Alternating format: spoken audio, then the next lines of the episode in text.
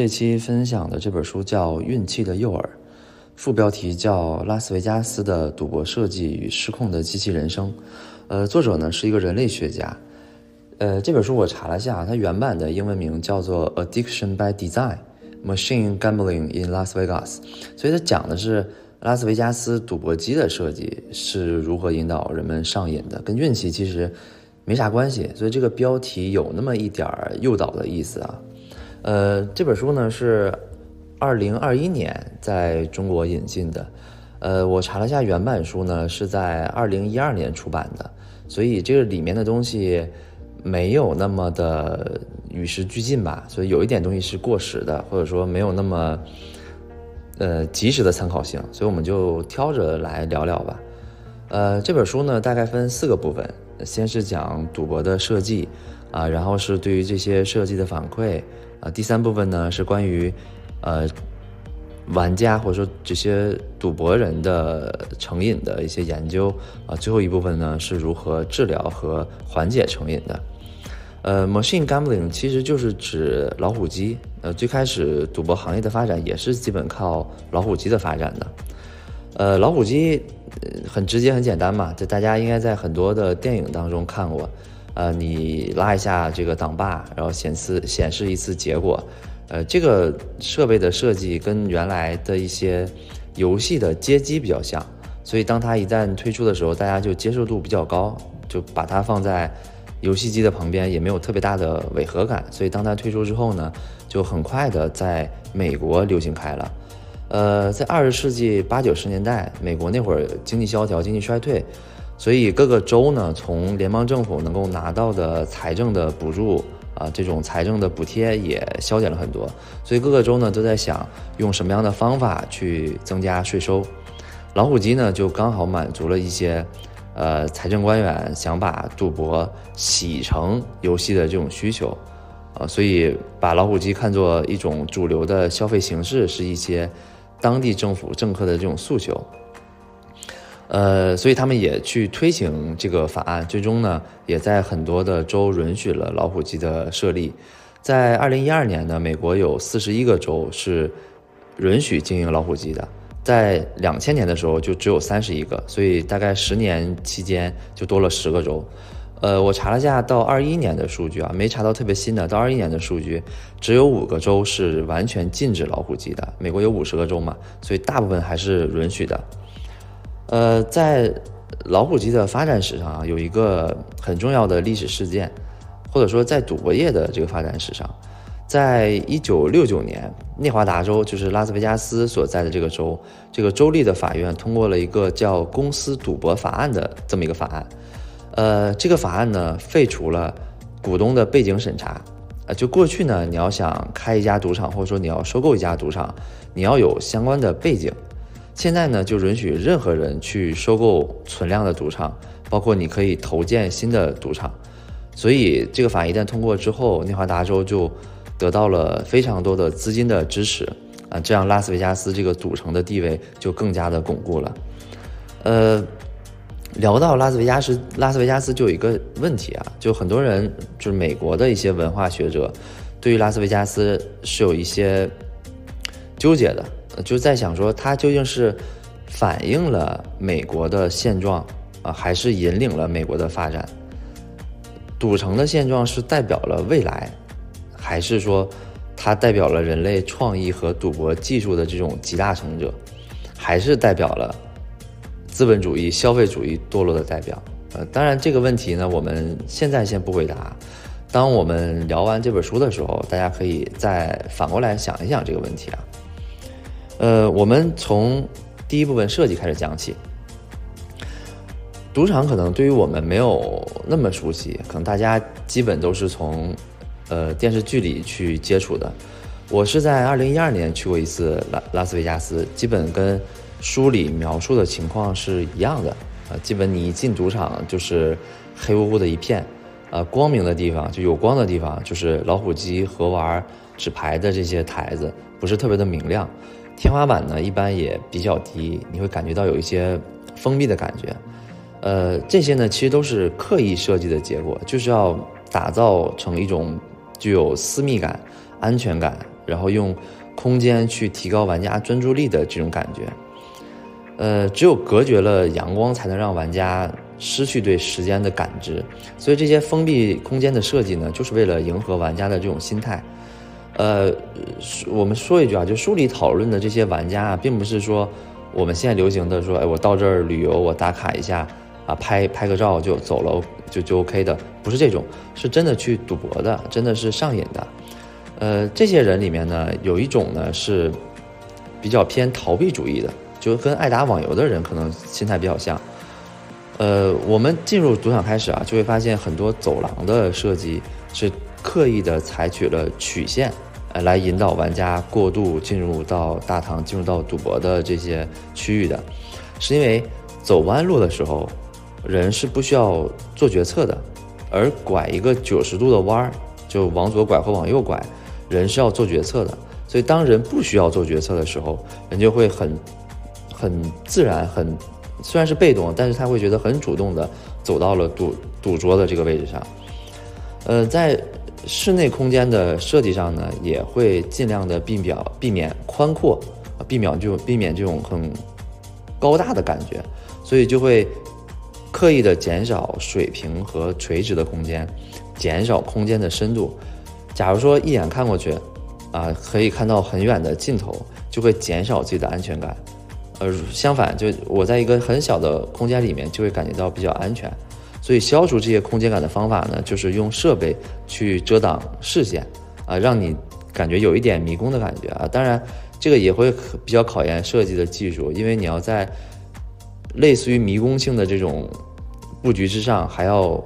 保证玩家的可达性，就他要去哪儿，他还是可以去的。所以在这两个中间要达到一个平衡点。呃，有一个词儿叫“赌场气氛学”，指的是说与服务设施的内外部环境相关的可控事项，例如说温度呀、灯光啊、颜色、声音、气味等等。呃，这些元素呢，其实可以引发客户的情绪和生理的反应。所以，当这些元素匹配的好，就变得非常的重要，要让玩家特别愿意的玩下去，持久的玩下去。假如说灯光，那如果天花板和墙壁周围的光光显著的高于环境光的时候，人的感知系统就是潜意识的感知系统就会注意到这种不平衡，就会分心，呃，所以它就很容易会引起玩家身体疲惫，会让他提前离场。可能玩家自己都不会觉得是因为光不舒服他走的，但是他下意识就会做出这样的选择。呃，所以当玩家进入到这个座位开始赌博的时候，他的每一个环节都是精心设计的圈套。呃，当他坐下之后，下个圈套就是老虎机的圈套。从赌场的角度来说啊，老虎机是赌场的生产力工具，所以赌场要通过玩家的影响来提高收入，所以提高玩家的赌博频率，提高他们的赌博时间，增加他们的赌博金额。所以这三点是老虎机需要做到的，老虎机的设计也基本是围绕这三点去做的。呃，过去的老虎机是用拉杆式的嘛，在侧面你拉一下，嘎哒嘎哒嘎哒，然后停下来，每次都很慢。所以历史上一个提升效率的关键变化，就是把齿轮驱动改成了电子驱动，就改成了电子按钮。这样你原来拉杆是要有一个动作嘛，现在你只需要摁一下就好了。过去呢？拉杆每分钟平均是可以玩五局，一个小时就是三百局。改成电子按钮之后呢，局数就会翻一倍，呃，每小时基本就能玩到六百局了。呃，提升效率之后呢，就是延长赌博时间。这个有一个好方法啊，就是让大家没有那么在意钱这个事儿。所以很多赌场都会让大家换筹码，一方面呢是为了拿着方便，就我们看电影里面都有嘛，对吧？且大小的大小大小一样的筹码，只是颜色不一样。拿着是方便，另一方面呢，就是让大家去忽略钱本身的价值，把金钱去金钱化，变成一种点儿点数。所以当你赌博的时候呢，你很难随时的去换算到说，哎，我这个码是多少钱，我这个码代表价值是多少，反而你会觉得，哎，我还有多少个码，还有十个筹码，五个筹码，你就更专注的去赌下去，直到你把所有的筹码全部输完。就这是一个心理学上的一个应用。呃，在二十世纪九十年代，有一个博彩公司发明了一种叫动态游戏速率功能的这么一个机器。它很高级，它可以让用户自己去控制游戏的节奏。如果玩玩家玩的很快，就它的反馈很快，那它的发牌也会变得很快。如果玩家玩的很慢，那他发牌也会变得很慢，是一种比较新颖的交互方式啊。因为有的人就性子比较急，他就想玩的快，如果他一直等你发牌，他就会情绪比较暴躁。当然，有的人呢刚好相反，他玩的就比较慢，他就需要一直想啊，一直算啊。一直思考，所以当你发牌比较快催他的时候，他也会感受不好。所以他这个游戏的设计就会很好的去稳定住玩家的情绪，那这样就会间接的影响玩家的这个赌博时间，延长他的赌博时间。呃，从赌场的角度来讲啊，就是结束游戏只有三个原因，就要么你去上厕所了，憋不住了；要么呢你要去周边看演出了，来不及了；要么呢你就是钱输光了。所以赌场所有的事情都是围绕着玩家去设计的。刚才讲说赌场气氛学，就是说这个温度、灯光、颜色啊，对吧，都很重要。在老虎机的设计上，其实也有一样的问题。在老虎机上呢，可以操纵的元素呢，大概有五个，也是啊，颜色、灯光、动画、音响和空间，每个要素也都是双刃剑。老虎机上这个图形的追光的设计，如果跑得太快，玩家可能会紧张；如果跑得太慢呢？可能会觉得无聊，呃，机器的声音呢，如果太大，他还会觉得哎呀很烦躁、很吵，因为你可能不但听到自己的，还会听到隔壁的。但如果你的声音不大呢，他也可能觉得很分散，呃，就是注意力抓不到。所以，一个好的顶级的老虎机，能够在拉斯维加斯特别赚钱的老虎机，一定是一款在各个维度都很均衡的产品。还有的一些老虎机呢，会调整屏幕的角度啊，调整座椅的角度，让玩家久坐也不会累，就也是我们所谓的这个人体工程学，这个按钮设计在哪里啊，他的手放在哪里啊，投币放在哪里啊，其实都是根据玩家的习惯来设计的，因为在赌场里面，它的人人体工程学就是经济学嘛。呃，第三个要素就是增加赌博金额，这个可能相对难一点，因为赌博的人，呃，心里可能都会有一个。有个区间，就假如说我是玩五块钱的还是玩十块钱的，所以你想把一个玩五块钱的玩家把他的投注额说我你把你拉到五十块，是不太可能的，他还是有一个自己的心理区间的，所以在这个层面呢，基本就是换一种思路，既然金额是没法提高的，那就让玩家减少等待的时间，就减少投注的时间，就让他一直去投注，让他想上头的时候想赌的时候马上就可以把钱投进去。所以到了一九九九年，就出现了一个新的技术，叫做 Ticket In Ticket Out，就翻译过来类似于什么票进票出技术。这个技术技术呢，就不需要去投币了，也不需要说会员卡。当你赢钱的时候呢，赌博机就直接打印一个代码的纸条，这个纸条可以到自助的服务台去换现金，也可以拿着就直接在别的机器上使用，这样就减少了换注的时间。因为讲该讲说这个年代还比较久远嘛，以前。需要拿这个拿重的东西去换筹码的，所以换的时候也会离开座位，需要等待的，需要这个需要时间的。呃，大概可能假如说二十年前有一些，我不知道现在是不是二十年前很多地方都有那些游戏厅，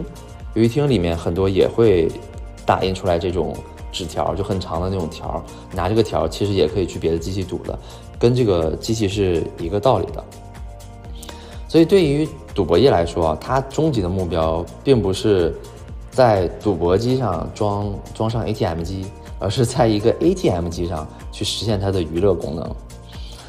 呃，老虎机除了在产品的设计上留住玩家呢，但真正让玩家着迷的其实是整个老虎机的输赢的这种机制的设设计。呃，我们往回倒一倒，最早的最早的赌博机呢，出现在十九世纪八十年代。在美国的布鲁克林地区，原型呢是抽扑克牌，那就是一个小的装置。这个装置上呢有五个齿轮，有里面有五十种扑克牌面。玩家拉动这个拉杆之后呢，这五个齿轮就会转起来，最后会在一个这个视窗里面显示五张牌。呃，后来呢，这个东西这个小装置呢又送到各个酒吧啊，送到各个香烟摊儿，就也在不断的进化，发发生了不同的版本的迭代。啊，但是整体来说，它是老虎机的原型了。但当时没有那么智能，就不能判断自机器自己不能判断是不是中奖了，或者说奖金的类别，基本是谁在旁边看着说你啊，你出现五个一样的是几等奖，四个一样是几等奖，是靠这样的啊，也不能实现奖金的派发。所以那个时候中奖了，基本就是旁边的人有一个规则说了算，然后中奖了就发个酒啊，发个香烟啊啥的。直到二十年之后，一个叫。呃，查尔斯·奥古斯特的一个德国移民，他实现了一个呃赌博机的重要功能，就是自动赔付。他把镶嵌的这个五个五个齿轮呢变成了三个，这样呢中奖的组合就降低了，相当于只有几种才可以中奖嘛，三个一样，两个一样，或者共同几个花色，因为可控的这个中奖的范围变低了，这这样机器就可以实现自动赔付了。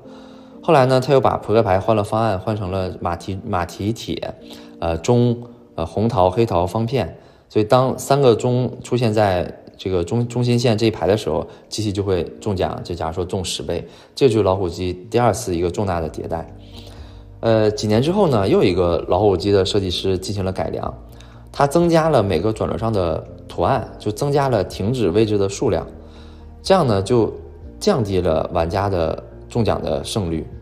可以间接的提高一等奖的。金额相当于是概率变低了，总额变高了，但实际支出的钱就是老虎机支出的钱还是变少了。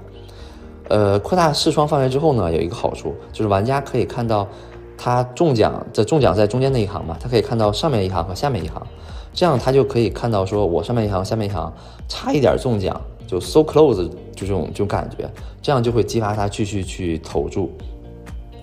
呃，又过了五六十年，老虎机再次迎来了变革，就是这个主要是技术的一种迭代。电子机械技术的成熟，使马达替代了原来机械式的这种弹簧和齿轮，转动机制呢就不再依依赖就是说转轮的这种设计了。呃，老虎机的输赢呢也不会这个受到倾斜、摇晃这些物理的作弊行为的影响。又过了十年呢，芯芯片就问世了，所以在芯片的老虎机呢也。也也也推到市场，进一步呢提高了老虎机的这种安全性和吸引力。呃，当然这这个迭代可能有点快，所以有些赌博赌博机生产的公司为了让玩家好接受一点，还会特意会加上一些配重啊、弹簧之类的，保持原来的手感。这个很多行业对很多事儿可能也有这种感觉啊。呃，后来呢，有些老虎机会加上停止的按钮，就是原来是按一下它就自己转嘛。这就是你要等它这一次跑完再给一个结果。现在有了停止按钮之后呢，你摁开始之后，你可能等三秒我就可以按停止，啊，后面的本来可能它还要跑十格，它就加速的把这十格跑完。实际上呢，它是没有任何区别的啊。你从摁开始那一刻，你中奖的概率就是确定了的，只是说给玩家的一种主动权的一种错觉，好像。哇，我结束是我自己来决定的，实际上是没有的，而且有数据来表明啊，带了停止按钮的机器的收入是要显著的高于不带停止按钮的这些老虎机，所以看可以看出大家就是玩家啊，还是更倾向于有主动权的这些机器。后来呢，还有一家老虎机生产公司特别的坏，但是非常成功，它是在你按下按钮之后。先检查你的输赢，因为其实你按的时候，你你中的概率就是知道的。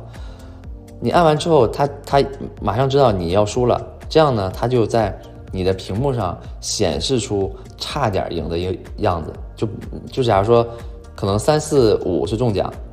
你摁下本来应该显示可能是三九勾完全不相关的三个数，但他就给你显示三四六，让你觉得哎呀下把。就就一定能中了，太太接近了，就这种感觉。呃，英文里有个词叫 near miss，就是，呃，差一点就中了，大概这个感觉。就遇到你继续投注嘛，啊，当然这个后来就被禁止了，这个确实是有点过分的。呃，从玩家的角度来看呢，也分很多种，呃，主要呢是有两个极端，一个极端呢是行动派，就是说，呃，来了就是为了中大奖的，输多少没有那么在意。所以他们的偏好呢是高波动性、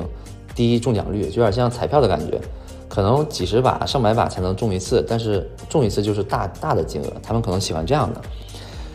另外一个极端呢叫逃避派，就是赌小钱，啊，但是玩的久，就喜欢那种低波动但高中奖率的，就为了玩而玩。呃，因为这些玩家的偏好，老虎机呢迭代出了另外一个特别风靡的赌博机器，叫做视频扑克。呃，视频扑克呢是一个屏幕，然后你点开始之后呢，屏幕上就会一字排开向你这个展示五张牌。呃，每张牌的下面呢都会有一个留牌的按钮，玩家可以选择留哪张牌，弃掉哪张牌，弃掉的牌就可以重新再发一次，这样你就可以通过一次。换牌组合成相对来说最大的组合。假如说发了五张牌是呃五五十八 K，那这样呢你就可以把五五和 K 留下，把八和十换掉，呃这样你就有机会获得三个五或者说两个五两个 K，赢的概率就会大一些嘛。呃，视频扑克呢也会给玩家一种很强的掌掌控力，跟它那个停止按钮的原理有点像，它。就玩这个的玩家会觉得，它跟玩老虎机是不一样，因为老虎机呢是纯靠运气，玩视频扑克呢自己是有比较强的参与感，所以玩家的投入度也会高很多啊。所以这个机器后来也很也很火，在呃赌场里面也占据了一席之地。当然，它在迭代，老虎机也在迭代。呃，之前说老虎机只有中间一行是显示中奖嘛，后来呢就变成了多行都可以中奖。你投一个币，呃，它是一行。你投两个币，它上面一行又亮起来；你投三个币，它下面一行又亮起来。这样你就投三个币，可能你有三行都是中奖范围。这样你就除了横着中，也可以竖着中，还可以斜着中。就后来呢，还有人就把这个版本进进一步的放大，变成了五线版本，就是五行，这样你的中奖概率就变得非常高，中奖概率超过了百分之五十，就会让玩家玩的更久了。但实际上呢，这肯定是亏钱的嘛，对吧？就类似于你下十个币，啊，然后赢回来六个币，你又下了二十个币，赢回来十五个币，你感觉好像啊一直在赢，没有在输，但实际上你肯定是一直在输的嘛，最后肯定是把所有的币都输光。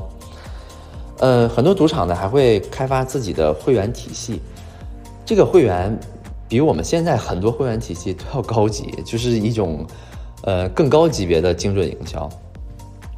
当一个会员在赌博的时候。后台呢就会对玩家的这个投注额进行计算，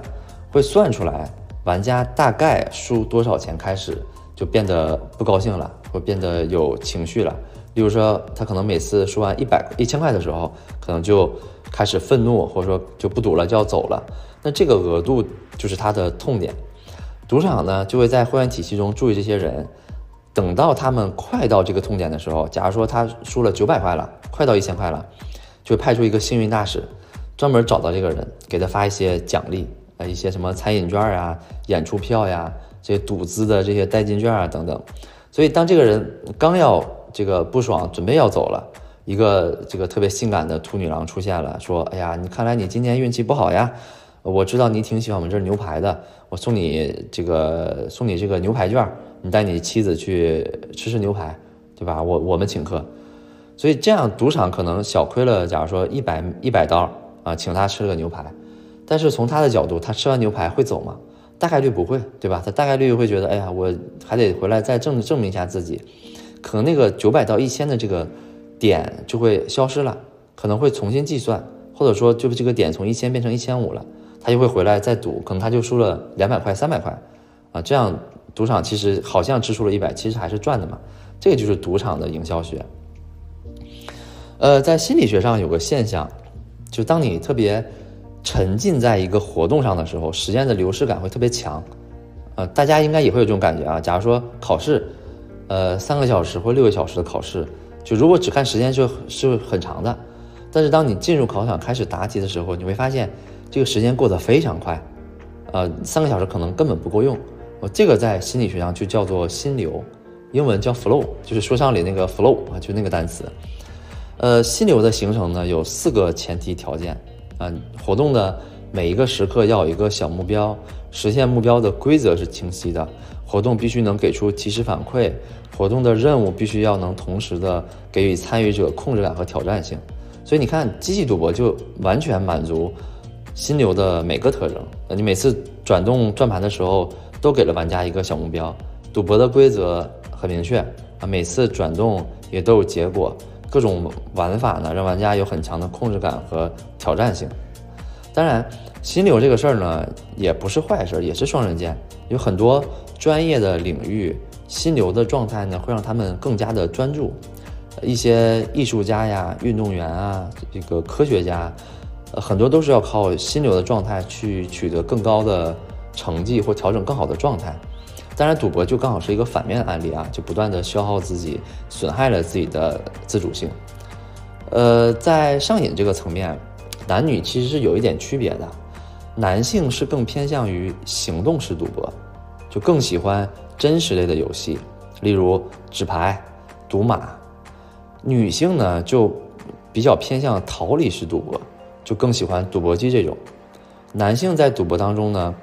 更寻求的是一种社会地位啊，一种竞争感和自我强化，很追求这个刺激、兴奋、快感。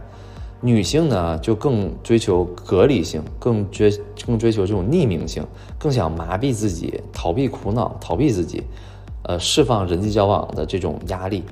所以从赌博这个角度来看啊，就是赌博是将玩家已经存在的心理问题进行引导、进行疏解，利用这个疏解的这个机会来赚钱的。呃，说到上瘾，其实我们每个人也都会上瘾，因为上瘾和爱好也就是一线之隔吧。就像像很多人玩王者荣耀，假如说我下班下班了啊，忙了一天很累。我玩游戏快乐快乐，就对对吧？这很正常。那这是上瘾还是爱好呢？也不好分。但是书里提了一个软性的标准，我觉得可以参考啊。就是你是不是是不是为了做而做？就我们还是举回王者荣耀的例子啊。假如说今天我累了，我玩了四，我下班想玩个四五把，OK，对吧？这是爱好。但假如说你掉分了，呃，本来已经到点了，该睡觉了，但是你说不行。我要把掉的分补回来，或者说我必须要什么上王牌之类的，我必须要再赢几把我才能睡。那这个就是偏上瘾，而不是爱好了。呃，上瘾这个事儿呢，美国也是有人管的啊，毕竟也不能说让那么多人无限制的堕落下去，所以也会有很多的行业协会去监管赌博呀，监管这些老虎机的生产商啊，他们也在不断的开会研究。呃，例如就要很多老虎机就要贴出来，告诉。玩的人，你这个赢钱的概率是多少啊？就一等奖的概率是什么千分之一，二等奖概率是百分之一之类的。呃，例如，呃，你赌场的设计不是想让大家关注不了时间的流逝吗？他们就要求在老虎机上要装上时钟，或在屏幕上要显示时间，啊，就或者说限制游戏时时长，提示玩家已经玩了多久。这个就跟腾讯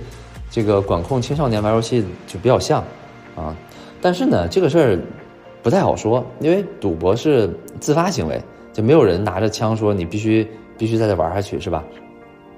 所以呢，在赌博行为当中啊，就无论是怎么监管、怎么保护，讨论来讨论去，最终的落脚点都是人的主观行为，所以其实也没什么好的办法。